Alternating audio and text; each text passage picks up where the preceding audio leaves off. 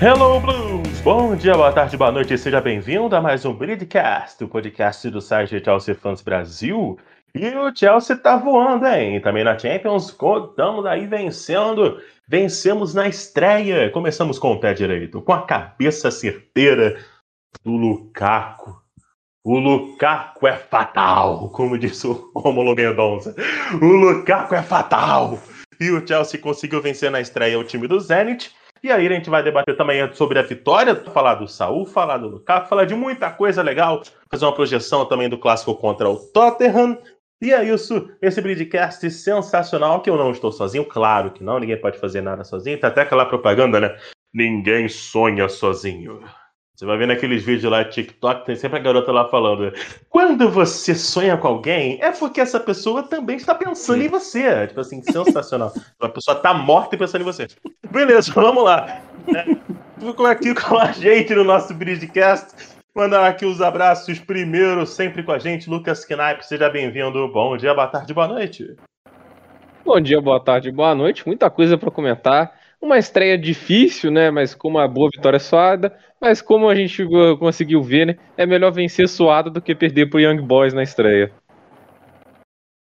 Ó, diria o poeta funkeiro, deixa os garotos brincar, deixa os Young Boys brincar. Pedro, Pedro Pinto de volta aqui com a gente. Seja bem-vindo. Bom dia, boa tarde, boa noite. Opa, tudo bem? Agradecer mais uma vez o convite. Muito bom estar por aqui para falar de Chelsea. Isso aí que o Lucas falou, cara. Tranquilo, vitória, três pontos na estreia aí na Champions. E é, não, não só né, não passamos vergonha perdendo pro, pro, pros garotos, mas também, né, que bom ter Tuchel e não Pochettino como seu técnico. Isso acho que acho que tem um outro time aí também que está muito feliz. Né, muito, muito feliz de ter é, visto seu técnico se dar bem em outro lugar, ou não, ou não. Ou simplesmente vendo que talvez tenha cometido um erro. Nosso grande Thomas Tuchel, gigante. Olha, Tuchel, você pode ficar o tempo que você quiser no Chelsea, ninguém tem incomodado não, tá? Fica à vontade. pode durar o tempo que você quiser. Vamos lá. Mas... Ficar no United, pode ficar o tempo que quiser. e, o, e o Arthur tá no Arsenal, pode ficar o tempo que quiser. É, Matheus aqui com a gente, nosso querido amigo, amigo meu, pessoal, de muito tempo, de, muito, de uma longa data que vai dar um pitaco, vai dar um toque de, de qualidade aqui também no nosso meio campo. Seja bem-vindo, Matheus. Bom dia, boa tarde, boa noite. Olá, tudo bem? Como vai? Obrigadão aí pelo convite. Estou aqui simplesmente porque o Felipe me prometeu que tinha meu tempo reservado para bater em time que tá só o hype na temporada e produção, que é bom nada. Ele veio pela, ele veio pela cota. pela cota de, pela cota de hate ao Paris Saint-Germain. Olha, se quiser também, você pode baixar o app do OneFootball, vai lá na sua Play Store ou na sua App Store. Né? Você pode aí baixar o app da OneFootball e também por lá conferir não só o podcast aqui, o Bridgecast, como também as matérias do site do Chelsea Fans Brasil. Acessar o chelseafansbrasil.com, seguir o arroba para um abraço a todos que estão acompanhando o nosso podcast desde desde muito tempo, né? Desde lá as primeiras edições que a gente começou a gravar aqui, eu, Ivan, Pedro e o Lucas, e até continuando, agregando cada vez mais gente. Você quer participar com a gente? Manda pergunta, vai lá no arroba ChelseaFansBra manda uma pergunta pra gente. É, faz um comentário, o que vocês querem perguntar aqui pra gente, o que vocês querem falar também, só pode tirar ouvido. Participe conosco.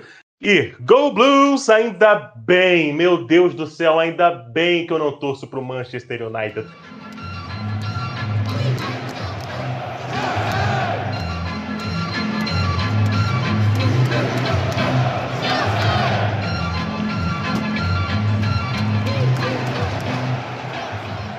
Bom, rapidinho, senhores, para começar, a gente podia falar um pouco do que foi a vitória sobre o Aston Villa, 3 a 0 em Stamford Bridge, dois gols do Lukaku, um gol, uma assistência e um recital do, do Mateo Kovacic. É, foi a estreia do Saul Ningues com a camisa do Chelsea, uma atuação difícil, né? Eu sempre, qualquer jogador que estreia com dificuldade na Premier League, eu lembro de uma entrevista do Ramires, ex-meu campista do Chelsea, né? lendário, lá naquela Champions da temporada 2011-2012, onde ele disse que na, depois do primeiro jogo ele ficou uma semana com dor na perna, fazendo tratamento de fortalecimento muscular, porque ele não conseguia sequer andar depois de um jogo de Premier League, depois da estreia dele na Premier League. Assim, está falando de um jogador que sempre foi muito leve, sempre teve, sempre foi muito atlético, por correr muito. Então a estreia do Saul foi difícil, a estreia lá atrás, lá atrás do Thiago Silva contra o West Bromwich também foi muito difícil, né? É, e eu já queria começar falando dessa. Já, já queria que a gente começasse falando desse jogo contra o Aston Villa, exatamente por esse ponto que realmente o que mais chama a atenção a atuação do Saul. A gente sabe da qualidade dele, foi uma estreia muito difícil, que a gente pode acrescentar e debater aí sobre a estreia do novo reforço do Chelsea para o meu campo. Começando por você, Lucas.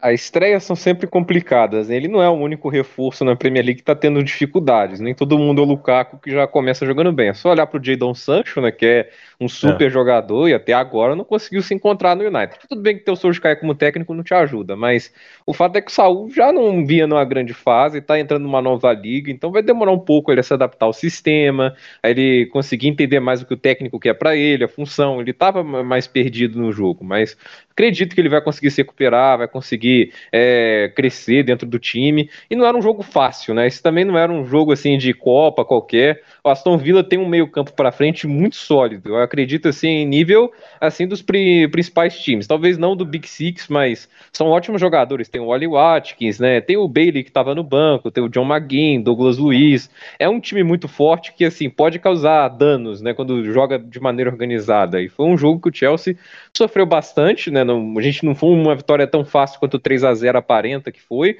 mas o Mendy fez uma excelentes defesas, mais uma vez mostrando um dos melhores reforços do Chelsea nos últimos anos, né? E a gente vê também uma coisa que tira de positivo do jogo que achamos o centroavante, né? Acho que isso é nítido, né? O Lukaku, mais uma grande atuação, dois gols marcados, né? Ele realmente está elevando muito o nível do ataque do Chelsea. Mas sobre o Saul, acho que adicionar muito a esse time. Verdade. E aí eu quero também saber do Pedro, porque é exato, toda a estreia é complicada, o que acontece com o Lukaku é algo muito fora da curva, é, mas ao mesmo tempo é, trata-se de um jogador muito especial por acrescentar diferentes é, características a esse time do Chelsea. É, é, é bom ter paciência para que exatamente não seja criada uma pressão que até o atrapalhe ao invés de ajudar? Com certeza, acho que é, algumas das coisas que precisam ser levadas em consideração são, né, primeiro, o estilo de jogo das duas ligas. Acho que isso ficou bem claro no, no bem no início da partida. Né, o Saul com muita calma para pegar a bola, girar, tentar ver o que estava acontecendo. Não acostumado ao ritmo de jogo da Premier League, que o jogo realmente não para um segundo. Você tem que ter é, dar um toque na bola e já tá se livrando dela, porque senão a marcação chega em cima rápido. E uma outra questão que já foi, acho que debatido por todos, se você, se você leu isso em algum lugar, ouviu, ou até é, viu algum programa, algum, algum lugar já falou isso com certeza, que era o problema do Saul no Atlético de Madrid, que ele estava sendo utilizado completamente fora de posição. A posição dele é a que ele está jogando agora no Chelsea, que ele jogou no seu primeiro jogo, mas que ele basicamente não jogava mais lá, não fazia essa função por lá. Então, é, o trabalho com o Saul, né, que chegou de por empréstimo, é primeiro ser uma opção no meio campo, né, para não ter esse desgaste em cima do Kanté que vem sofrendo muito desde daquela final na Europa League contra o Arsenal, é, que ele teve a lesão. Isso é uma coisa que ele não tem, não consegue engatar mais uma super sequência de jogos sem sentir alguma coisa. É, não daria para ir para temporada só com Jorginho e, e Kovacic, que mesmo os dois jogando muita bola, né? Gente, todo mundo acho que sabia que precisava de mais um meia ali, mais um, um volante.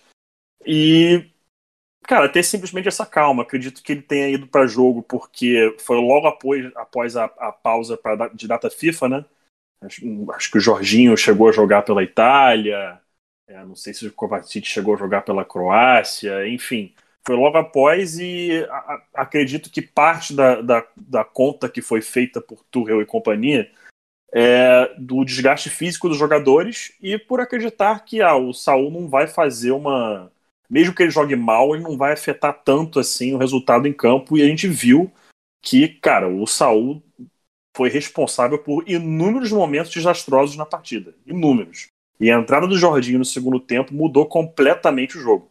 Então, acho que sim, calma tem que ter. Ele veio por empréstimo com opção de compra, nem obrigação, né? Lembrando disso, é importante. Opção de compra, justamente por isso. É um cara que ia chegar com certeza não para lutar imediatamente para ser titular, ainda mais com os outros três jogadores que tem na posição. Show de bola. E aí também por isso, né, Matheus, é aquela questão. Quero até conversando assim com nossa amizade de longa data, é o seguinte, olha, o Kovacic em transição, pelo menos para mim, é um cara muito bom, nível europeu, um dos melhores. Uh, em fase criativa, em fase de construção, o Jorginho também agrega muita qualidade. O Kanté nem se fala que é um dos caras mais completos que, que, que a gente tem no, no nosso elenco. E o Saul é fundamental para que se também aumente o leque de opções aí de jogo do próprio uh, Tuchel, né, para essa temporada que a gente vai precisar. É muito jogo. E também entra a questão da capacidade de finalização do Saul, né? A gente, infelizmente, a primeira partida, Sim. até pela questão do nervosismo dele. Só que ele sempre teve um chute de média e longa distância com uma eficiência bem alta. E isso é uma característica importante para a gente, porque o Chelsea do Tuchel não é defensivo mas ele está no seu melhor em transição. Então, toda vez que a gente teve que enfrentar aqueles times entrincheirados, defendendo 10 jogadores defendendo a área, a gente acaba tendo que rodar muito a bola e você acaba tendo muita dificuldade de romper a última linha e você fica ali com a bola é, flutuando na frente da área e ninguém finaliza. Então, ele agrega essa característica, principalmente porque o Kovacic não tem ela.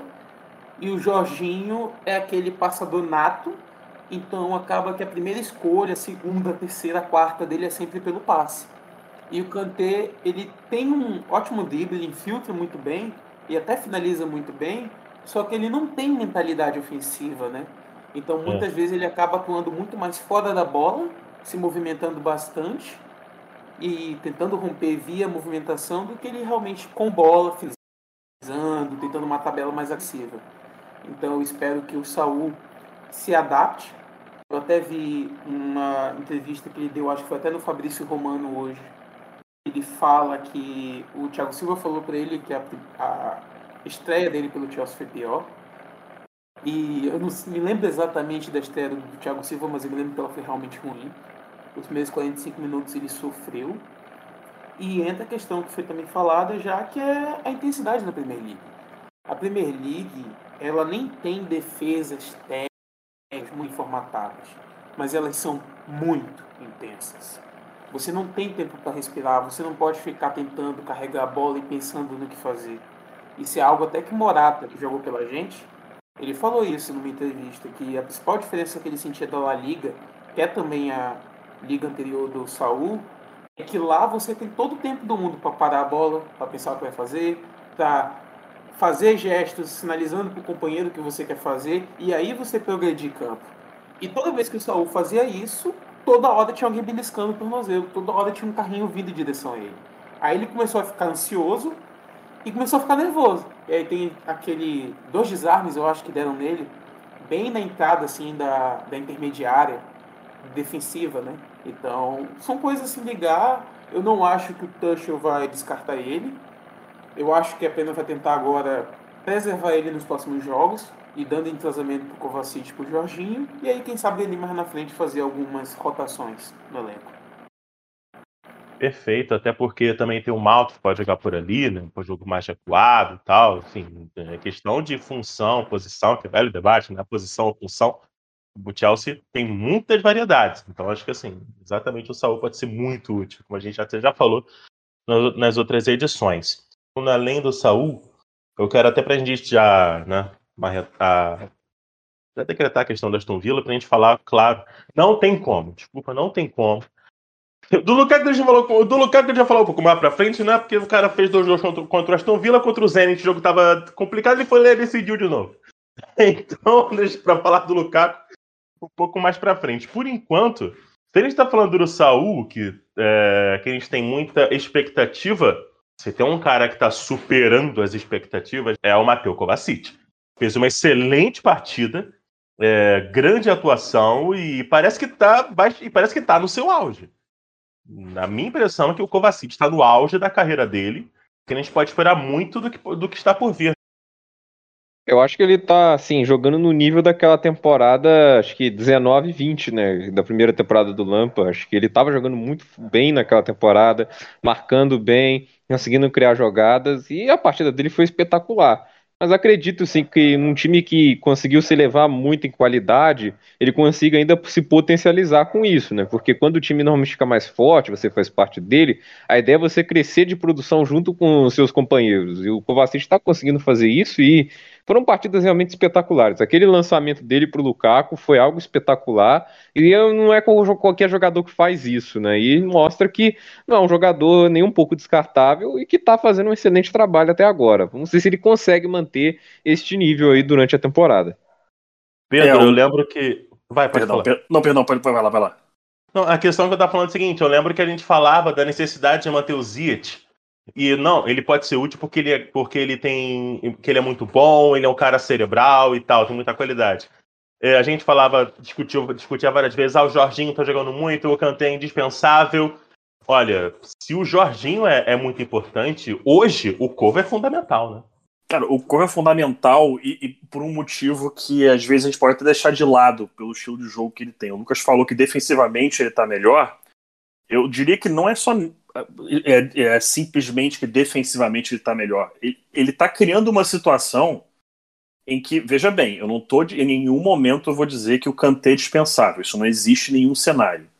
Mas ele está se tornando defensivamente um jogador em que, se a gente olhar para a partida e falar, cara, o Kanté não está 100%. A gente tem uma sequência de jogos vindo aí que podem ser complicados. Podem ser partidas complicadas. É, Dá para ir com o Jorginho e, e Kovacic no meio de campo que eles vão jogar bem? Dá. Serão sólidos defensivos? Ano passado você talvez dissesse que não. Talvez dissesse que, pô, vai ser sempre complicado ali no meio, marcação não vai fluir, eles vão poder controlar um pouco melhor o meio de campo se não tiver o canteiro em, em, é, em campo. E agora, nesse, nesse, início de temporada, pelo menos, o Kovacic está indo muito bem. Será um canter? Jamais. Impossível. Sou, acho que não tem ninguém aqui maluco de dizer algo a esse ponto mas ele tá jogando defensivamente de uma forma que você pode jogar contra um Aston Villa, que é um bom time. Não tô dizendo que é ruim, é um bom time. Mas contra um Aston Villa e falar, eu posso ir de Jorginho e Kovacic porque o Kanté não tá 100%. Encarar um, um, um Burnley, eu posso ir de Jorginho e Kovacic que, ele, que o Kanté não tá 100%.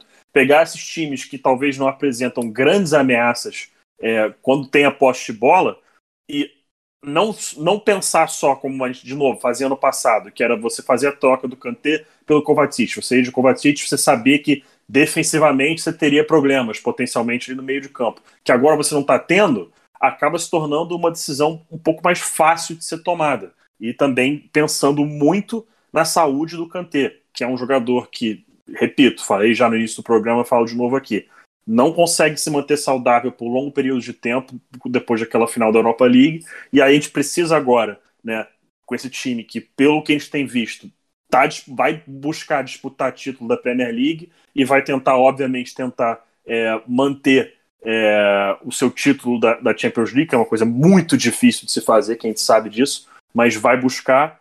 E esse, esse Kovacic que a gente está vendo agora, com 27 anos, né, chegando no auge como jogador, cara, isso aí vai ajudar esse time bastante a longo prazo. Bastante a longo prazo e o Kanté agradece. E aí, Matheus, o hype se justifica em cima do Kova? Cara, eu acho que o hype é totalmente merecido, até pela questão que é ele voltando à forma da primeira temporada com o Lampard. Se não me engano, se estiver errado, alguém pode me corrigir ele foi eleito o melhor jogador do clube na temporada, né? Naquelas eleições, ele, é, votações internas. E, cara, é aquela questão do eu tenho para mim, talvez outras pessoas pensem diferente. O Kovacic ele era um jogador que ia acabar jogando com o Kanté se não tem a lesão ali naquele mata-mata da Champions League. Porque ele era um jogador entre os três, Jorginho, Kanté e Kovacic, que tinha mais minutagem com o Tuchel até aquele momento. E mesmo hoje ele ainda é entre os três que tem mais minutagem. E entra a questão do o Kovacic e o Kanté são ótimos em transição, principalmente porque eles batem muita marcação via o drible. E ainda que eu ache que o Jorginho vive assim a melhor fase da carreira dele, é, o boost de confiança que ele teve com a vitória da Champions League, a vitória da Eurocopa fez muito bem para ele. É, ele se tornou um jogador até mais ousado, que era uma crítica que eu sempre tinha a ele. Só que ele ainda é um jogador lento e que ainda que corra muito, ele corre muito, mas não é aquela é, movimentação de agressão. É quem está sempre correndo atrás de quem está com a bola. E isso acaba atrapalhando um pouco, só que o Kanté compensava, porque ele corre por todo mundo e mais um pouco. Então eu sinto que nesse tipo de jogo, até agora, uma opção ali para você lançar para ele, segurar, se aproximar, para associar, o Kovacic se torna uma peça eu teria como titular ao lado do Kanté. Só que, claro, entra uma questão de momento técnico, momento físico, é, confiança e até o respeito moral que um jogador tem com seus companheiros, né? Só que, assim como falou, é importante para o Kanté ter esses momentos para preservar o corpo dele, porque a forma que ele joga é muito cansativa e depois que a gente ficou forçando ele ali naquele início do trabalho do Lampard de ah, você tá 60%, beleza, vai jogar contra o Liverpool. Ah, tá 65%, vai jogar contra o Tottenham. E aí você começou a colocar ele já em, vamos dizer assim, em ponto crítico para lesão, para jogar porque era jogo grande, isso está tendo repercussão até hoje. A gente não consegue ter uma sequência onde o Kanté fique saudável sete meses seguidos. Isso não acontece mais. E a gente já sabe o que Kanté é. Saudável, ele é o cara que conseguiu simplesmente três vezes seguidas prêmio de melhor do jogo nas semifinais e na final da Champions League. Ele é top ali da sua posição no mundo, então a gente já sabe o que a gente espera dele. Claro que, vamos lá, que o Chelsea vai de forma espetacular aí com o Kanté lesionado e com o Kovacic e o Jorginho titulares. E talvez até a questão do Kanté entrar em algum jogo grande vindo de lesão se torne até uma questão de não, peraí, eles merecem jogar esse jogo juntos, etc. E esse tipo de debate é saudável para o técnico, porque Sim. você quer ter isso, né? Porque quando você chegasse, por exemplo, numa temporada tão longa quanto é, que o Chelsea terá, e aí você tiver o Jorginho em uma fase, e você só tiver o Kanté e o, e o Kovacic bem, ou o inverso, e aí o Kanté se machuca, quem você ia ter? E o meio campo é muito importante para o Chelsea, porque basicamente é ali que a gente consegue resistir à pressão e iniciar a nossa transição, né? Porque o Mount faz bem esse trabalho, só que é, ele faz um trabalho metros acima no, no meio campo, né? E é muito importante estar ali metros acima, porque ele é muito importante no perde pressiona da equipe. Precisa ser até mais intenso, porque o Lukaku não faz isso. É a diferença de você ter o, o Werner e o Lukaku. O Lukaku é goleador, o Lukaku faz parede, o Lukaku consegue associar naquela situação de pivô. Só que ele é pesado. Então ele não vai ficar perseguindo o zagueiro, fechando linha de passe como o Werner fazia. Então acaba sendo mais um, uma carga ali defensiva para o Mount, para o Harvard e quem tiver ali mais à frente. Beleza. Lucas, algo a acrescentar? Pedro? Eu acho assim que tem uma coisa interessante do Kovacic, né, que ele tem, não muitos volantes conseguem ter na posição, é a capacidade dele de dribles, né? E antes daquele lançamento que ele faz pro Lukaku, ele faz um drible muito impressionante para cima do, do, dos meios do Aston Villa. Então, assim, é um jogador que tem assim, umas características até bem interessantes. Então, assim, eu acho que é um cara que acrescenta quando está em campo, né? Ele pode acrescentar vindo do banco. É um jogador que pode também é, ajudar na versatilidade do Chelsea, dependendo da característica dos jogos que se apresentam.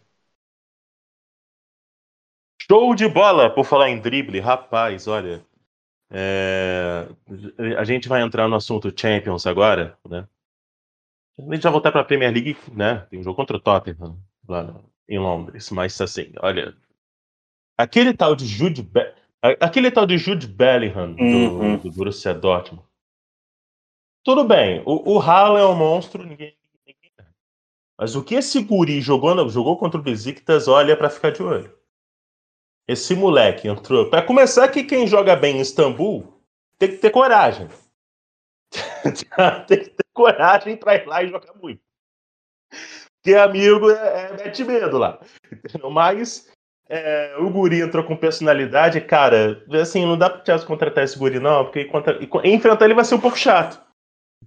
Entendeu? Esse moleque tem muito, muito, muito potencial. Olha o que eu tô falando, cara. Mas enfim, voltando. Antes que a gente querer cavar mais contratação pro Chelsea, no momento Jorge Nicola, é o seguinte. Uh, o Chelsea estreou com vitória na UEFA Champions League na temporada em que defende né, o título, depois do bicampeonato. Vitória por 1x0 sobre o Zenit em Stamford Bridge. Gol de Lukaku. Jogo válido aí pelo grupo H. E, bom, a primeira pergunta que eu quero fazer é a seguinte, Pedro. Chelsea sofreu? Uf, é uma pergunta complicada até, porque eu não achei que sofreu, não, não penso dessa forma, porque apesar de se você for olhar o XG pô, do Zenit acumulou mais, tudo bem. Acredito, inclusive, eu não cheguei nem a ver o mapa, mas acredito que foi naquele único lance que o Mendy defendeu dentro da pequena área, deve ter sido a grande maioria do XG do Zenit no jogo. É, acredito que acho que um dos problemas principais no jogo foi querer buscar muito o Lukaku para meio que resolver né, qualquer ataque do time mais pro início da partida. É, achei que faltou. Cara, faltou movimentação, faltou. Cara, o Mason Mount muito mal, muito mal na partida. É... Mal já tem um tempinho, né? Não, não, não, não tá tendo um super início de temporada como a gente imaginaria, ainda mais tendo em vista o que ele jogou na temporada passada. Mas não, não, não foi bem nesse início de partida. O Zier, que é um que a gente já falou algumas vezes, é, apesar de alguns momentos memoráveis no Chelsea, até o momento não vingou. É um jogador que é, acho que o tempo dele, né, a paciência da adaptação está começando a chegar já num limite. Se aparece alguém, se ele continuar assim e aparecer alguém buscando por empréstimo ou algo assim na janela de janeiro, acho que o Tuchel e, e a diretoria vão dar uma olhada, vão verificar se é, se é interessante para o time. Acho que foi mais uma questão de, cara, primeiro jogo da temporada em Champions. É... Resolveu a situação, três pontos. E o mais importante é, cara, um, um cara matador como o Lukaku. Né? Um, um gol que eu, pelo menos, apostaria que ano passado ninguém do time faria. Né? Ninguém do time faria esse gol que ele, que ele conseguiu fazer. É, conseguiu salvar a gente ali naquela situação. Eu não me preocupo, não. Me preocupo, não, que na minha visão é mais isso. É aquele primeiro jogo, essa primeira rodada da Champions teve muito resultado maluco que ninguém poderia prever. Eh, prever. Aquele 6 a 3 do City não fez o menor sentido. É, teve 5 a 1 do Ajax com 4 gols do Alha. É... Fora de casa. Cara, fora de casa é, é... Cara, primeira rodada é, é respirar fundo, saber que, mano, Champions é Champions, não é à toa que, que, que chamam de Champions League, são os melhores mesmo. É, a gente teve o PSG empatando com o Clube Bruges. É... Cara, é sofrido. Champions é sofrido. A gente viu ano passado todos os jogos, o Chelsea jogou bem, jogou bem, mas é tudo apertado, tudo apertado. Raramente você vai pegar algum adversário que, que vai fazer um jogo fácil. O Sheriff é, Tiraspol ganhou do Shakhtar, coisas que quem, que, eu, eu não, vou dizer que eu cheguei a ver, mas o pessoal que, que, que acompanhou, estudou o Sheriff, disse que ah, esse time pode surpreender, pode arrancar um pontinho ali, outro, outro aqui, blá blá blá blá. Acabou ganhando o jogo. Então é isso, cara. Eu atribuo mais a primeiro jogo da temporada na Champions do que qualquer outra coisa. E tem um detalhe, Matheus, que é o seguinte. É, o, o, Pedro tocou no ponto que eu também pensei. Cara, esse jogo temporada passada era um potencial 0 a 0 numa certeza inacreditável. Porque tem o seguinte: é, o, o Caco foi e resolveu. O segundo tempo dele já estava sendo muito bom, porque o pivô dele estava entrando toda hora ali na área. até conversei com, com, com, alguns amigos, falei assim, poxa, legal, seria legal entrar o Werner, né, até para aproveitar esse, esse pivô, aproveitou que ele mesmo foi lá, ele mesmo no carro foi lá e decidiu. Uh, então, Matheus, já é uma vitória contra um adversário que vai tirar ponto, do, vai incomodar, que é o Zenit, né? Ainda mais por ter motivação, né? De uma sonhada final em casa, improvável que chegue lá, mas é uma motivação. Uh, então, assim, passou no teste da estreia, Matheus? Como é que você vê? Para mim passou, eu concordo, eu acho que jogos assim, não só pela questão da estreia, é questão de resultados malucos ele acontecem até porque você corre o risco de subestimar o seu adversário. Porque Sim. você olhar é um time russo, o que, é, o que, é a liga russa em comparação às cinco principais ligas, a Premier League, tá, tá, tá. E aí você é surpreendido porque o momento físico, técnico de confiança do time adversário pode estar ótimo. Eu não sei se vocês buscaram observar isso, mas eu fui olhar e o Zenit não só é o campeão atual nacional, como ele vem numa ótima fase. São cinco vitórias seguidas. E isso impacta muito. Impacta no.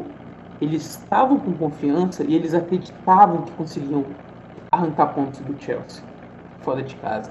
E isso apresenta muito na forma como eles estavam contra-atacando não era um time tímido no contra-ataque. Eles estavam realmente tentando. E aí, coube ao Chelsea, é, na medida do possível, é, tentar impor um ritmo e maltratar essas saídas é, de contra-ataque. Só que o Mount estava numa partida, assim, tecnicamente desastrosa. E mesmo o Jorginho e o Kovacic, por vezes, encontrando ele ali nos entrelinhas, próximo a cenários positivos para criar alguma chance de gol, era erro de drible, erro de passe, muito erro de passe, erro de tomada de decisão. Então, o time não estava conseguindo punir o Zenit quando necessário. E aí você tem o Ziet, que é um cara técnico, um cara habilidoso, só que é por vezes egoísta nas tomadas de decisão dele, aqueles chutes deliberados aleatoriamente. E acaba. E ele é aquele jogador caótico, né? Ele é de momentos. Em partida inteira fazendo nada, do nada ele acha um, uma assistência ou uma bela finalização, faz um gol e aí você esquece o que foi a partida e elogia ele pelo que foi o gol. Né? É. E mas quando ele não faz, ele acaba sendo prejudicial ao time. E tanto que isso foi até falado, acho que pelo Jorge, não, pelo próprio Lukaku após o jogo, que no intervalo o Tuchel chegou pro time e falou: procurem o Lukaku, deem um passe nele, é, construam uma jogada de ataque ele, que entra até na parte que o Felipe falou, que estava entrando o pivô e a parede. Porque o Lukaku é muito atlético, ele é muito dominante sobre defensores que não são leves, os defensores do são fortes também. Só que ele estava sempre conseguindo um dois simples, em uma segurou a bola, passou a ultrapassagem, passe curto, que foi até uma finalização do, do Reese, que ele manda para fora na rede. Então, a partir dali, o Chelsea tentou amassar, e mesmo numa atuação tecnicamente ruim dos seus meias avançados, vamos dizer assim, né, que é o que é o Mount e o no sistema, conseguimos arrancar algumas finalizações através do Lukaku e, fomos, e somos felizes porque temos um centroavante de elite no futebol mundial. Porque você ter uma única finalização no jogo e você conseguir fazer o gol de cabeça é excepcional. Eu, e ele ganhou né, o prêmio de melhor jogador da partida. E, poxa, mas olha que foi a partida do Jorginho, do que foi do Kovacic. Pessoal, desculpa, mas se você está fazendo ali um papel de ficar brigando com os zagueiros o jogo todinho, fazendo pivô o jogo todinho, e você nunca servido para finalizar. E na finalização que você tem, você faz o gol da vitória da partida, você é o melhor da partida. Né? Óbvio. Então, fica aí, né? Fica aí a dica, né? Sua função dentro de campo, né, Lucas? E o que melhor exerceu a sua função foi lá e fez o gol da vitória. Tem o que discutir né, nesse ponto. E aí, qual foi a sua visão dessa vitória do Chelsea sobre o Zenit?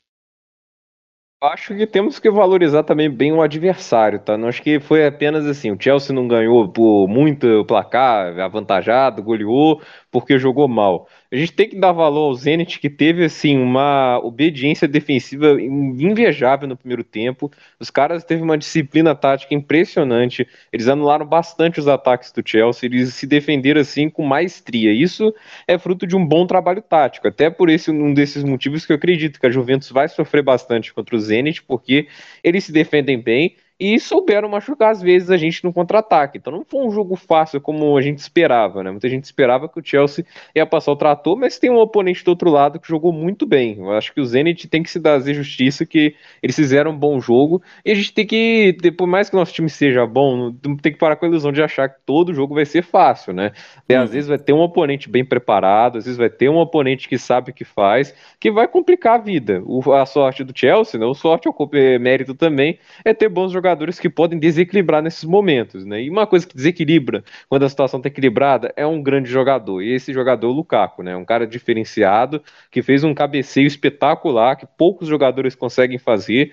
E é por isso que ele é um dos cinco melhores centroavantes do mundo, né? Quando precisou dele, ele apareceu. Como você disse, né? Se fosse antes, não teria o gol. Você fala, assim, você fala, eu aposto que não teria o gol. Eu teria certeza que não teria o gol. Eu acho que o artilheiro da Premier League da última temporada do Chelsea foi o Jorginho, batendo só pênalti. Então, faltava um artilheiro ao Chelsea e esse ano a gente tem ele no Lukaku, né? O Lukaku com quatro jogos tem quatro gols e foi decisivo para mais uma vitória do Chelsea agora em Champions League. Quatro jogos, quatro gols. Para vocês terem uma ideia, eu não estou querendo comparar. O, o Lewandowski na Bundes, Bundesliga, Champions e Supercopa, né? Supercopa da Alemanha, foram seis jogos e já tem dez gols. É o melhor do mundo. É o potencial concorrente ao melhor do mundo. É, eu e o Lucas, a gente fala muito sobre isso aqui. O Lukaku são, no Chelsea, quatro jogos, quatro gols. Gols contra o Aston Villa no jogo encardido. Tá? Não tava fácil, não. Numa, final, numa estreia de Champions encardido, ele foi lá e decidiu. No clássico contra o Arsenal, ele foi lá e fez o gol. Então, assim, é, é, é, já está sendo indispensável. E aí, eu quero perguntar isso para vocês. Acabou o trauma, tipo, eu que é difícil perguntar, porque o cara pode desandar numa fase, entrar na pior fase da carreira, só que a gente tá falando isso. Mas, hein, voltando com isso de novo. Mas já para extirpar logo essa, essa, essa implicância, né? É o seguinte. O Pedro, começando pelo Pedro. Acabou a maldição de, de camisa 9, de centroavante, acabou. Porque pô, o cara chegando já resolveu três jogos pra gente. Cara, eu não, eu não, eu não quero falar que sim para não, pra não zicar. Olha o medo. Olha o medo. eu não quero falar que sim só para não zicar. Mas. Vou, vou, vou formular minha frase com muito cuidado. É, a, perante a, o aspecto de um jogador que está saudável e atuando bem dentro de campo, sim, essa parte acabou. Essa parte acabou. Entendeu? Um cara que está saudável e jogando, essa parte acabou, porque o cara é, de fato, um dos melhores centroavantes do mundo. Aí você começa a olhar para os outros centroavantes, os nove que passaram. Com todo respeito, Higuaín, não vou nem entrar no mérito. Vou começar por aí, não vou nem entrar em detalhes. É, Fernando Torres, não era o Fernando Torres do auge. Shevchenko, que não era o 9, né? Então esquece, mas fazendo a função, não era é, o Shevchenko do auge. É, o Tammy Abraham, assim, jogou bem, não sei de vocês, jogou bem para quem ele é, para o jogador que ele é. Alguém, vocês acham isso também? Eu acho Pode, que ele. O Tim Abraham é. jogou muito bem. Jogou muito jogou bem. Bem então, para mim, ali já, já, meio, já meio que acabou ali. Porque eu falei assim: bom, eu não tô esperando que o Tammy vá jogar com o top 5 centroavantes do mundo, mas quando ele jogou e quando ele esteve em campo, jogou bem. Então, para mim, ali já meio que acabou. Mas agora, na minha opinião, sim, se tiver que fazer uma projeção, teremos aí tranquilamente uns três anos sem ter que se preocupar com isso. a gente começa a pensar mais para a questão de, encerramento de contrato e, e, idade do que qualquer outra coisa. Mas pelos próximos três anos aí, acho que esse problema, taticamente falando e de execução dentro de campo, está resolvido. Eu conheço o Matheus. O Matheus já está com a língua coçando para falar. Eu tô loucaco. Fala, Matheus. Fantástico, né, cara? Eu acho assim, pouquíssimas vezes nós tivemos um jogador que estreou e deu tão certo, né? Um jogador que você é. olha e fala, cara, ele vai terminar essa temporada, ele vai ganhar títulos nessa temporada, ele vai ganhar títulos na próxima temporada, ele vai sair do desse clube. E entra muito pela questão do o Lukaku em nenhum momento ele se acha maior que o Chelsea. Porque o Chelsea é o time de coração dele, de infância, fale como quiser. Então, esse respeito que ele tem pelo clube, pelo clube, faz uma diferença importantíssima. Porque muitas vezes você contrata Haalands, Mbappés da vida, e o que eles querem é que o Chelsea seja um rito de passagem, um degrau na carreira deles para que possam ir para Barcelona, que não está bem, então a gente já pode cortar já essa situação. E o principal, o Real Madrid, né? Que é historicamente o maior clube do mundo. Então, você tem um cara desse nível, desse nível mesmo, para mim, Lukaku, sem brincadeira, ele é melhor. Tem o Lukaku ali, não é clubismo, tá? Eu tenho o Lukaku como top 3 centroavantes no mundo atualmente, no mínimo um top 5. E, cara, é excepcional. É um jogador que você faz tão pouco para ele e ele é capaz de decidir jogos. Isso é fundamental. E você não vai ver ele de bico, você não vai ver ele irritado, é, acusando o time porque ele está com poucas chances, porque ele simplesmente quer vencer. E isso no futebol atual é uma diferença gritante, né? E ele encaixa muito no tipo de jogo do Chelsea do Tuchel, não o que o Tuchel fez na carreira, mas no Chelsea. Porque a gente teve historicamente centroavantes desse modelo, Drogba e Diego Costa, que foram muito vitoriosos aqui. O Drogba, nem falar, ele é, é top 5, o melhor jogador da nossa história, etc. E ele traz esse senso de nostalgia e ele traz esse poder de decisão. Porque o Drogba não foi conhecido por um jogador de 50, 40 gols por temporada. Ele foi conhecido por ser um jogador decisivo. Um jogador que na história do Chelsea, finais em nove jogos. Finais. Então, tipo assim, essa característica do clube, essa característica de jogo dele combinam muito. E aí você tem um cara que está jogando pelo clube, que quer jogar pelo clube, que quer ser vitorioso no clube e quer ganhar com esses jogadores que são companheiros dele. Então, assim, é um perfeito para ser verdade, né? Oi, você falou do Drogba, dele ser o artilheiro dos gols importantes, né? O torcedor rubro-negro vai falar que o Drogba é o Nunes do Chelsea. Vamos deixar quieto. E, tipo, é o seguinte, o, o, o, o Drogba não é, por exemplo, o maior artilheiro da história do Chelsea. O maior artilheiro é o Lampard. Né? Então, assim, é, tipo, o, não foi o nosso maior artilheiro, mas foi o mais importante da nossa história. Né? É, quem viveu aquele período sabe, e a lágrima já está vindo aos olhos. É o seguinte. É... Beleza, a gente venceu 1x0. O próximo compromisso dia, 20, dia, dia 28. Dia 29, né? 29. Contra o time do, da Juventus em Turim, né? No Allianz Stadium.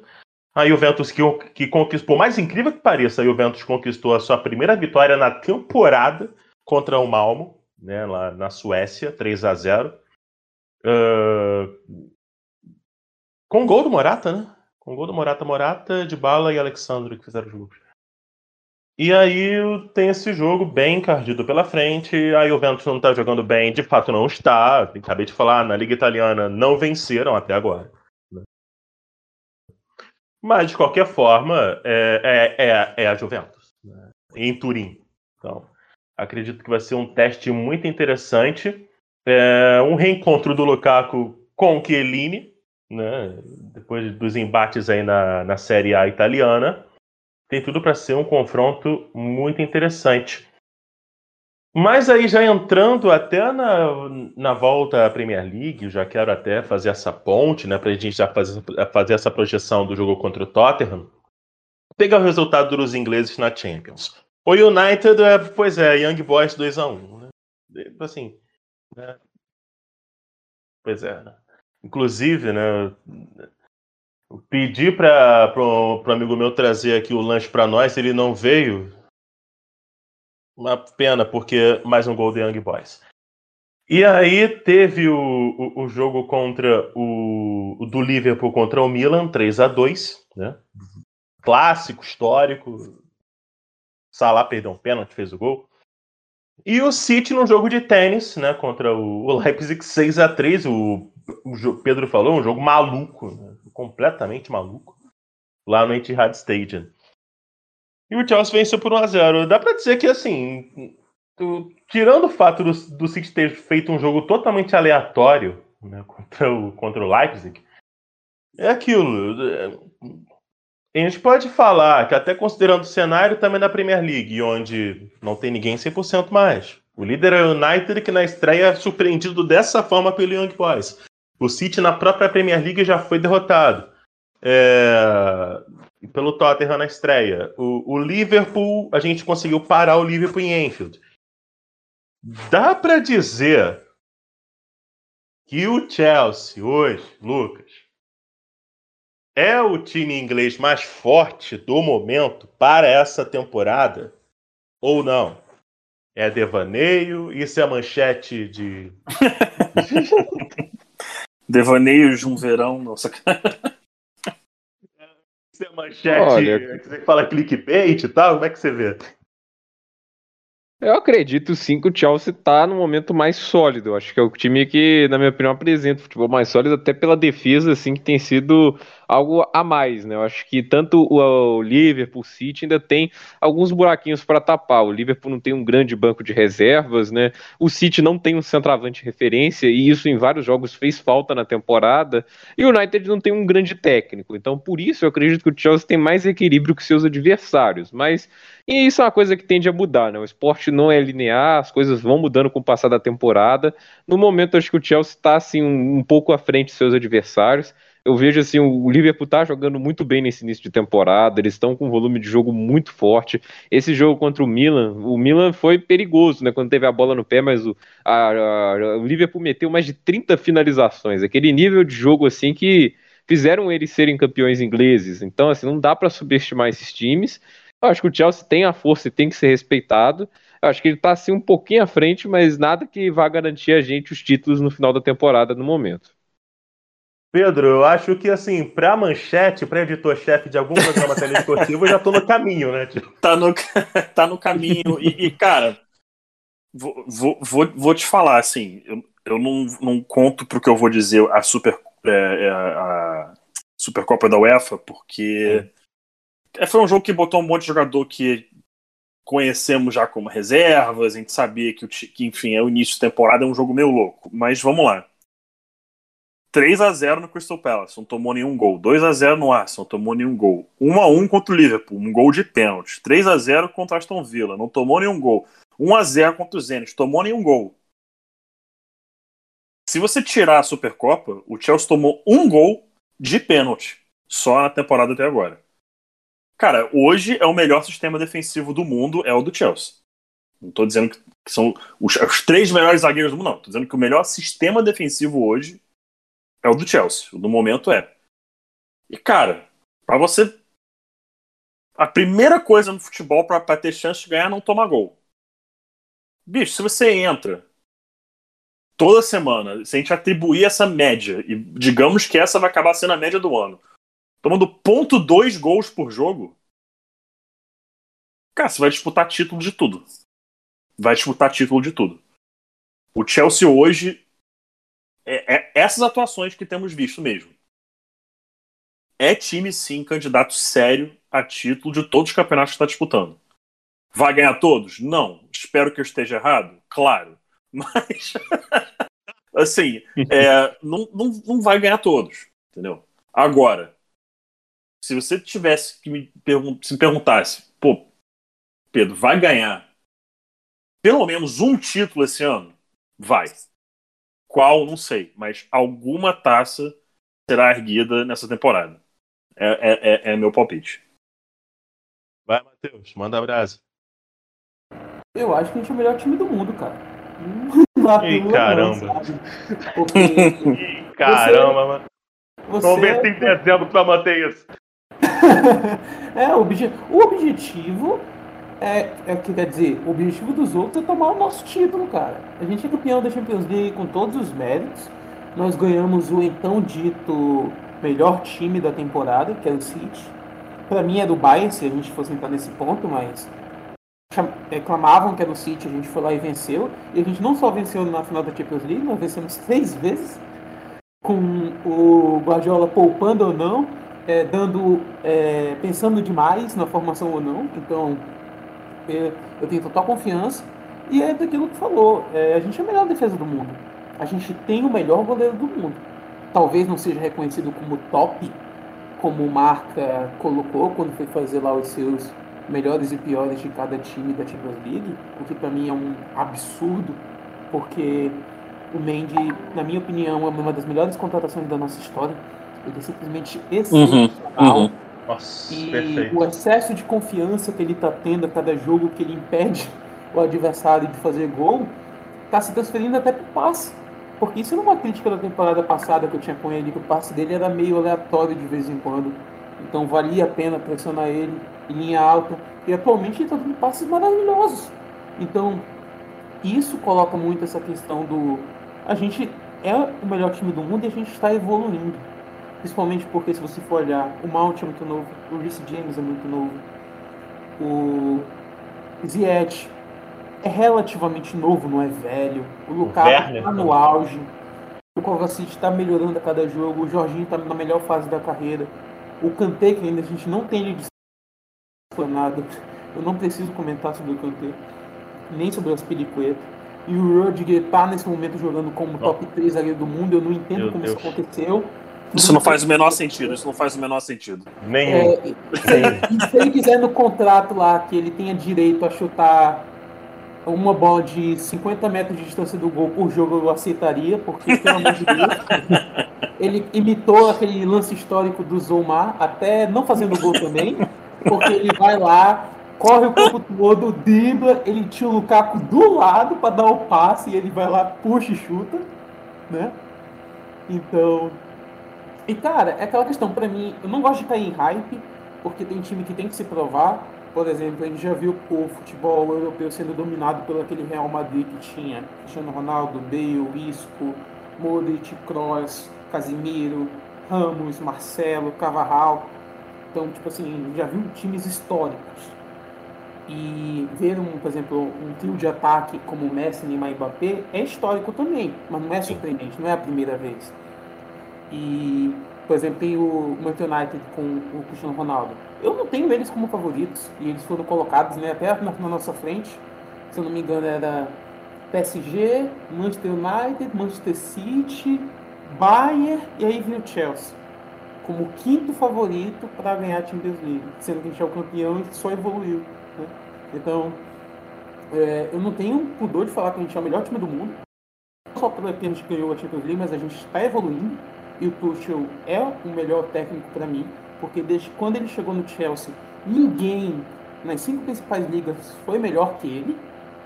Então, eu não me interesso com o que aconteceu com o PSG, eu me interesso com desde quando ele está no Chelsea, e foi até por isso que ele ganhou o prêmio de melhor técnico na, da UEFA. Não foi pelo que foi no PSG, foi Então, eu estou honestamente naquela. Me provem que eu não sou o melhor time do mundo me batendo, né? É, o, o, o, Lucas, é aquilo. O Matheus, sensacional. Era assim, é aquilo, tipo, o, a, a gente, até na, na, última edição, né, a gente conversou sobre qual era o adversário que a gente tinha mais temor, né? Na, na Champions. Se era o. Aí você citou o Bayern ou o Liverpool. Né? Acho que o Liverpool é um time que tem muita capacidade para bater em qualquer time, inclusive no Bayern, inclusive no City, inclusive no PSG. É, principalmente pelo técnico que tem. Mas é claro que quando você vê um Bayern de Munique, o rolo compressor com Lewandowski fazendo 10 gols em 6 jogos, é algo assustador também. Né? É, mas aí o Chelsea chega para sentar nessa mesa com o Liverpool e com o Bayern ou você acha que não? É bom ficar em outra mesa ali discreto, ter um sucesso maior? Eu prefiro que a gente não tenha o hype porque a gente vai lá e surpreende, entende? Quando tu coloca muita Sim. mídia, quando tu coloca muita assim, ó, é, exigência pro clube conseguir bater, normalmente é receita pro fracasso. Eu prefiro que quando ninguém tá dando bola, a gente vai lá e ganha, né? Tipo o Scott Dixon na Indy. Ninguém vê ele na corrida toda, na última volta ele ganhou. Entende? O, o fato é que eu ainda acho o Bayern de Munique o melhor time do mundo, porque eu considero o elenco titular melhor no como um todo, né? Eu acredito assim que o trabalho do Nagelsmann ele tende a evoluir mais. Eu acredito que o trabalho dele deve evoluir. Se o Hansi Flick não tivesse lá, eu já, eu já cravava o Bayern como melhor time, mas ainda tem essa dúvida de como vai ser o novo time do Bayern. A gente viu que contra o Barcelona, o jogo foi muito diferente do 8 a 2 O 8 a 2 era uma pressão infinita do Bayern de Munique, não deixava o adversário respirar. Agora é um jogo mais trabalhado, né, com mais calma, né, um time que trabalha melhor um pouquinho a bola, entende? Não faz tanta pressão. Ele tem um, assim, não quer dizer que ele é mais pragmático, mas é um time que tem mais paciência. Mas de qualquer maneira, o Nagelsmann já levou um Leipzig, né, para semifinal da Champions. Agora é... ele tem um elenco assim que é muito melhor. Assim, ele trouxe até alguns é, amiguinhos dele do Leipzig, né, o E o Sabitzer, que são excelentes reforços. Uhum. Então, assim, Sabitzer então, é um assim, jogadoraço da porra. Joga muito. E a gente tem que lembrar que o Bayern só ficou de fora da última Champions porque o Goretzka machucou, o Gnabry machucou e o Lewandowski ficou de fora. Porque eu até hoje não consigo colocar na minha cabeça como aquele PSG passou das quartas de final. Porque se tiver. Que mesmo sem o Lewandowski e esses jogadores, o Bayern no primeiro jogo finalizou 31 vezes contra 5. Ou seja, se tivesse um Lewandowski ali, era uma goleada muito grande. Eu acredito que o elenco deles ainda é o mais completo, mas o Chelsea tem capacidade de bater, como a gente disse, a defesa ainda é muito sólida, ela é muito é, assim, segura, é, e o goleiro tá indo muito bem. Ele disse que é o melhor goleiro do mundo ali. Eu não concordo, porque eu acho que o Oblak ainda é um degrau acima, na minha opinião, até porque ele defende pênaltis melhor, mas é o Mendy é um goleiro sensacional. E ele ah, foi assim, peça fundamental. A gente não ganharia a Champions com o Kepa falhando tanto quanto falhou, né? O Mendy tem uma envergadura muito boa, ele se posiciona muito bem, tem um tempo de bola muito bom. Mas assim, eu acredito que sim, o Chelsea está lá entre os principais. Mas eu não vou colocar como o melhor do mundo, não, sinceramente. Ó, ó o medo, ó o medo. E eu falo aqui, hein, eu tô ansioso porque os deuses do futebol não vão me abandonar. Eu vou ver um PSG e Atlético de Madrid porque eu quero ver o Diego Simeone colocar esse ataque do PSG na roda, meu amigo. Se Deus quiser, Cara, isso vai acontecer. Estou rezando. E vou te falar, eu não duvido não, mano.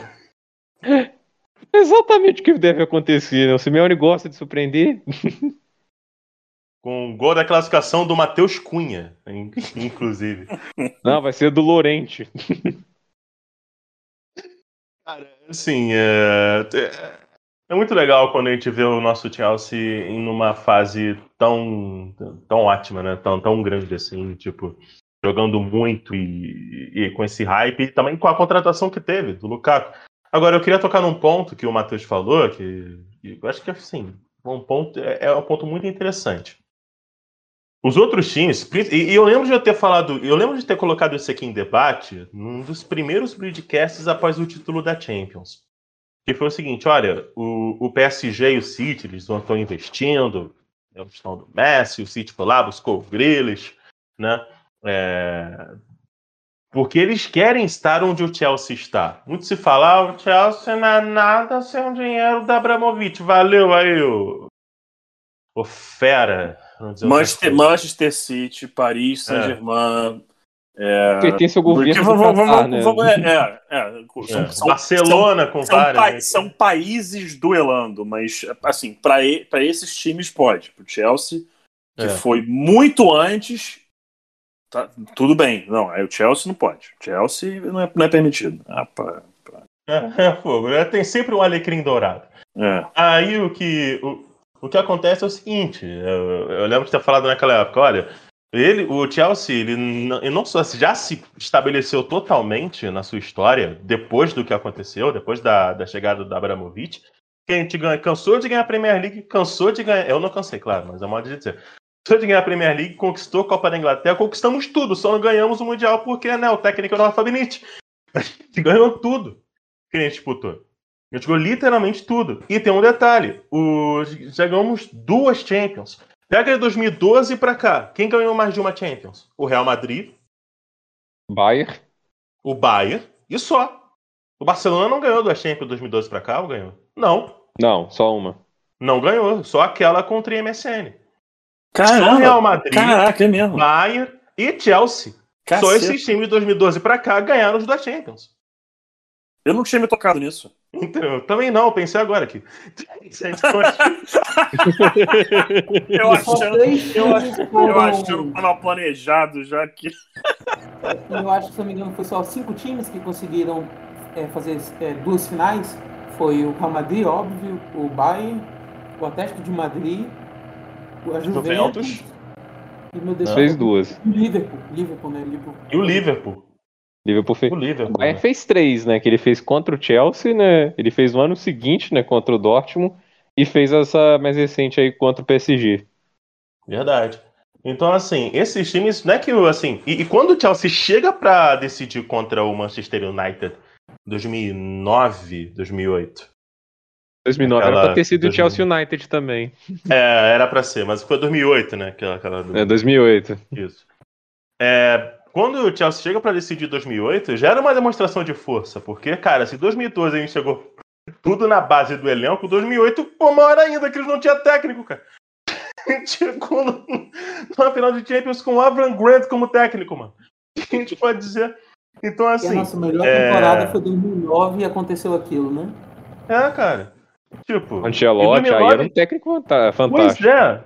A gente tinha muito mais condição de ganhar Champions em 2009 do que chegar na final de 2008. Mas enfim, né? Aconteceu. Assim, a questão é que o Aconteceu. título de 2012 foi muito improvável, né? A gente, assim, o Di Matteo como técnico, né? Mas é. Aqui do Grant, né?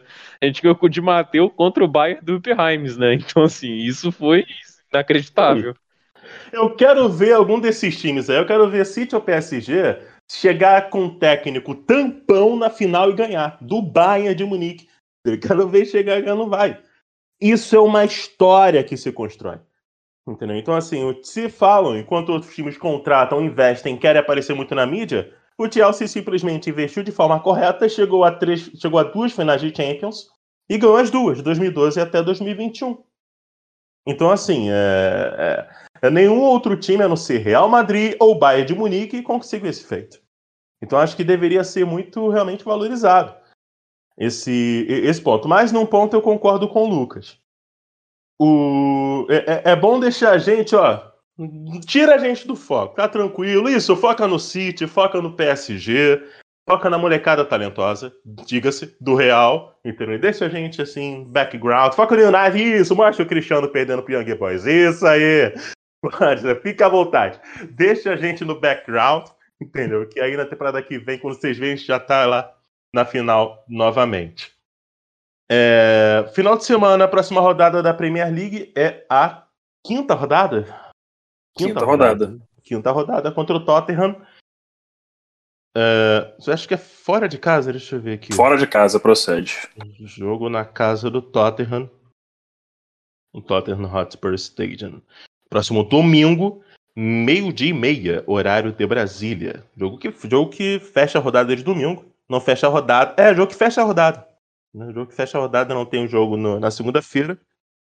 Jogo que fecha a rodada, Chelsea Tottenham. O Tottenham que vinha muito bem também, né? Pra. eh, Tem antes, né, zoa. A gente culhamba o Tottenham aqui. Mas assim, é, vinha bem até tomar essa traulitada do Crystal Palace né, na estreia do Osman Eduardo. Eu não sei como deixar esse cara chegar no Crystal Palace. Não sei como que você dorme assim na, na, na- dorme assim no ponto, deixando um prospecto desse que sai do Celtic.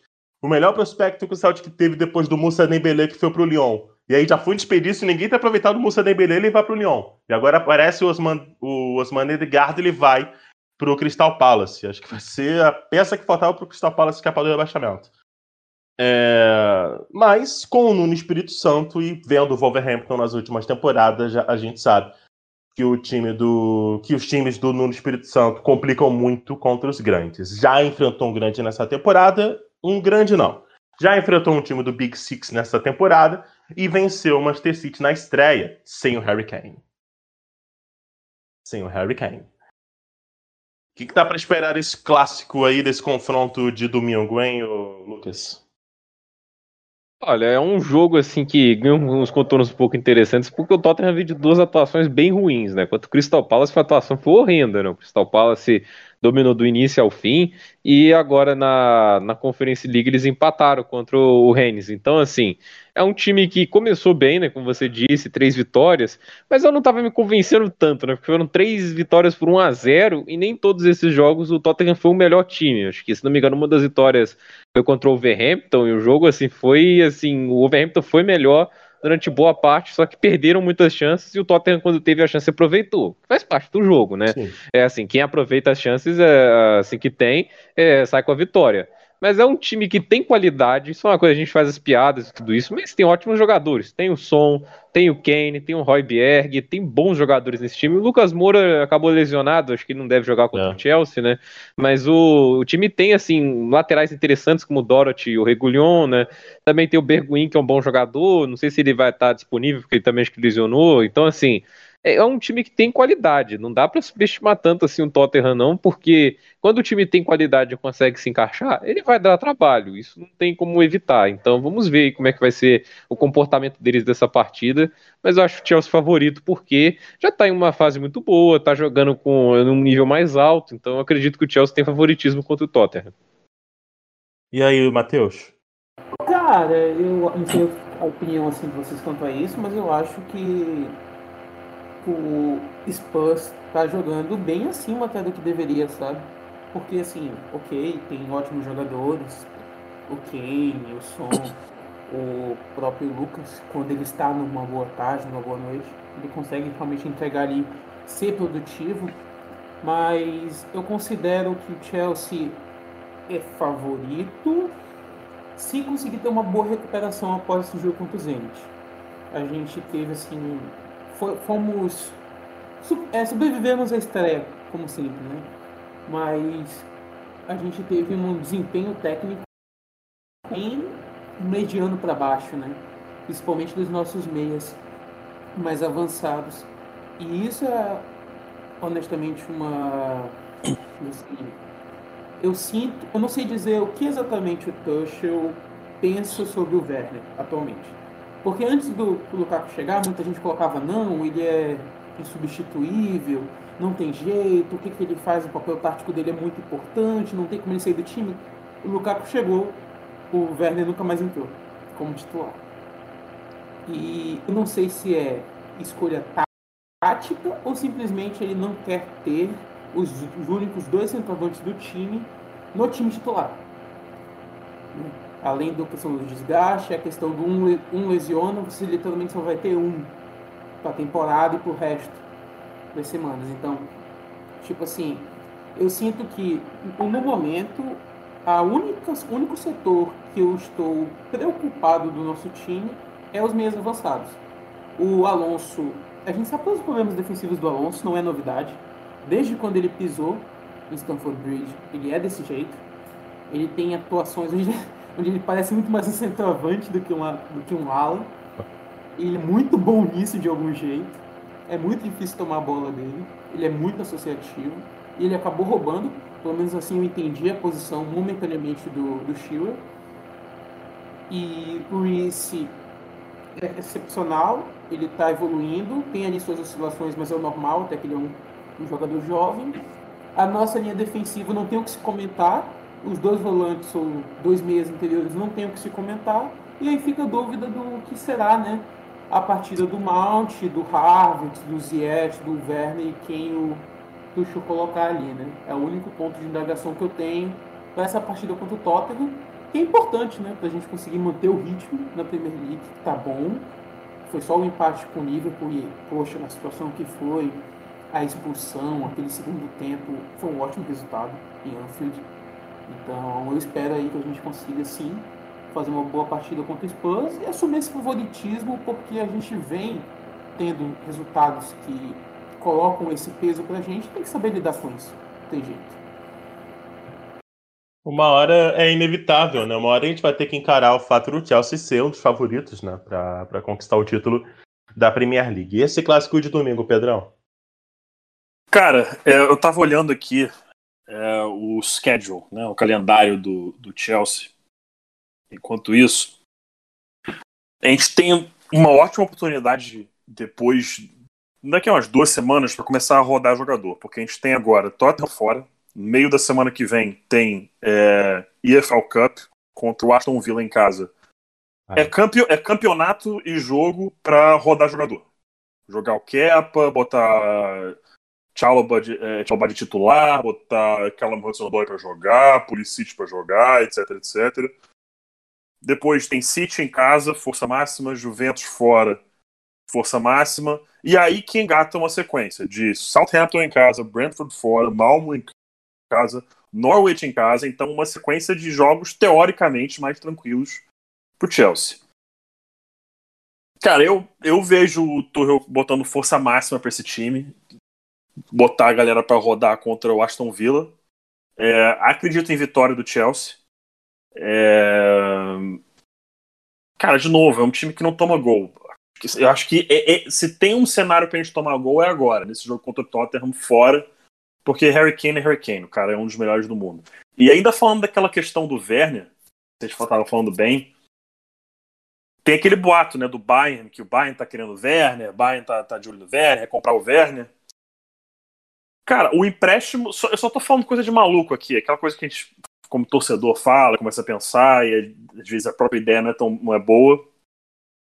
O, o Broja tá emprestado um ano só, né, pro, pro Southampton, é isso? Ou são dois anos de empréstimo? Acho que é um ano.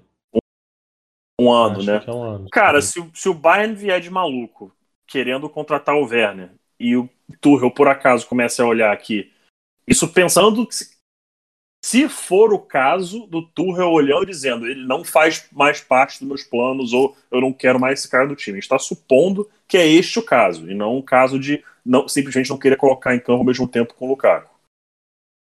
Cara, vende o Werner, traz o Broha de volta ou contrata algum jogador que esteja indo bem num, num, em algum dos uh, times menores e que faça sentido. Entendeu? É, olhando aqui, uh, tentar encontrar alguém. Pô, o Ivan Tony, que tá no Brentford, que, que bateu o recorde de gols na Championship na temporada passada.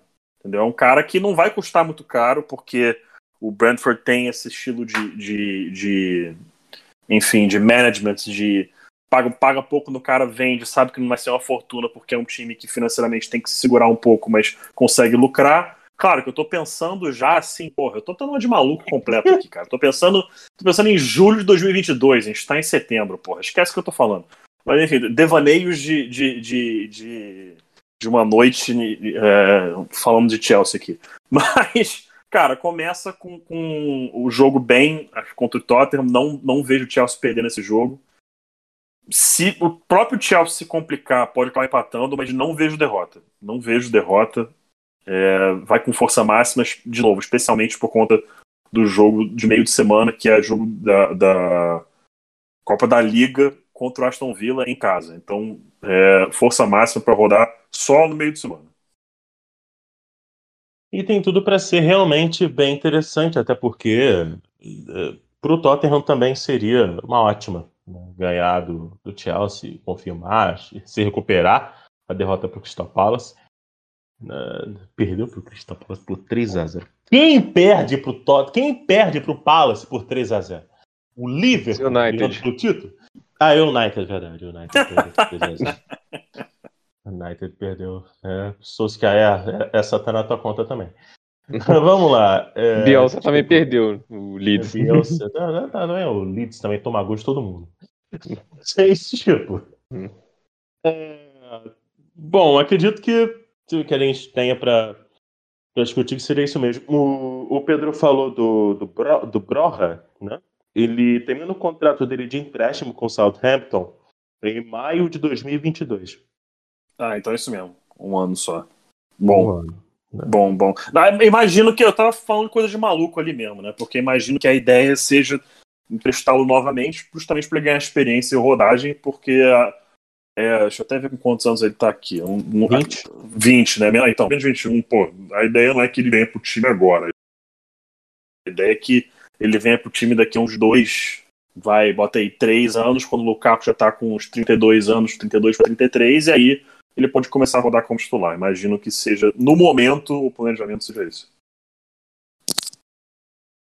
Show de bola. Então é isso, senhores. Acho que a gente chegou aqui ao final. Algo a acrescentar, Lucas?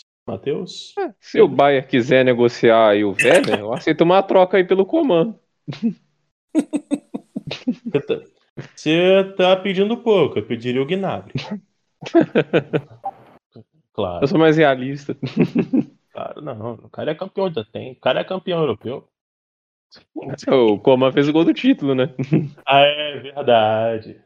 Verdade. Bom, estamos, em, em, estamos encerrando aqui mais uma edição do Bridcast. Muito obrigado a todos que estiveram com a gente, ouvindo. Cada vez mais, né, pessoal chegando aqui, acompanhando o Bridcast nas diversas plataformas aí de podcasts que temos aí, no né, Spotify, Apple Podcasts e, e, afins. Então, muito obrigado a todos que estão com a gente. Obrigado também aqui ao Lucas, ao Pedro, o Ivan que está com a gente aqui no, nos bastidores só comendo, quantidade de, de cachorro quente que ele já comeu, uma coisa impressionante. E também aqui o nosso querido Matheus está aqui com a gente, amigo de longa data e de análise né, de outros times aí que, que venceram a Libertadores recentemente, com dois gols no final. Não sei se vocês conhecem. Sandu ganhou. Exatamente por você que eu começo no destaque final. Muito obrigado por mais uma participação. As portas estão abertas para participar mais uma vez e manda seu destaque final. Cara, eu acho que o Chelsea vai lutar aí pelo título da Premier League, da Champions League, que são os maiores da temporada. E a gente tem a força no elenco para isso. A gente precisa aí retomar um pouquinho da qualidade técnica de atuações anteriores. Mas é como foi comentado, você tem uma defesa que dificilmente é vazada e com um goleiro em altíssima, é, altíssima boa fase, é muito difícil você superar esse time. E agradeço o convite, é sempre um prazer participar, de falar de futebol, falar sobre futebol europeu. É até a minha primeira participação em podcast falando sobre futebol europeu. Olha só. E torcedor de Chelsea, eu posso falar desde criancinha, né?